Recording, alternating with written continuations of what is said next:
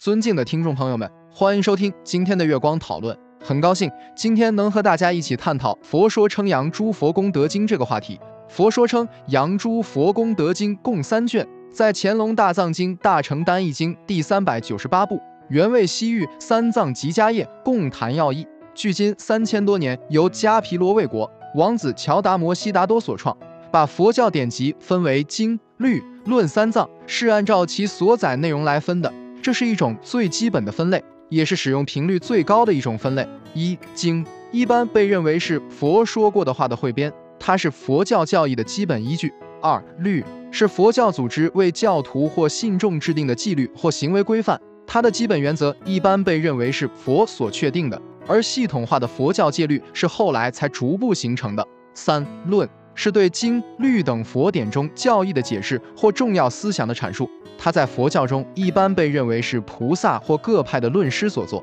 但也有一些极少数的论被认为是佛自己做的。通达佛法能为人讲说的人称为法师，精通经藏的称为经师，精通律藏的称为律师，精通论藏的称为论师，变通经律论三藏的称为三藏法师。如唐三藏法师玄奘，佛教诸佛及大菩萨的名号。如佛教创始人释迦牟尼佛的佛号，令佛教中佛教徒最常持名的，还包括西方极乐世界阿弥陀佛的佛号。另如东方琉璃世界药师琉璃光王如来，当来下生弥勒尊佛及诸大菩萨名号，如大慈大悲救苦救难观世音菩萨，或千手千眼广大灵感观世音菩萨，大愿地藏王菩萨，大智文殊师利菩萨，大行普贤菩萨等。都是佛教中经常称颂的佛号。佛教只称佛名号有巨大的功德利益。佛陀于经中自命本经经名为称扬诸佛功德法品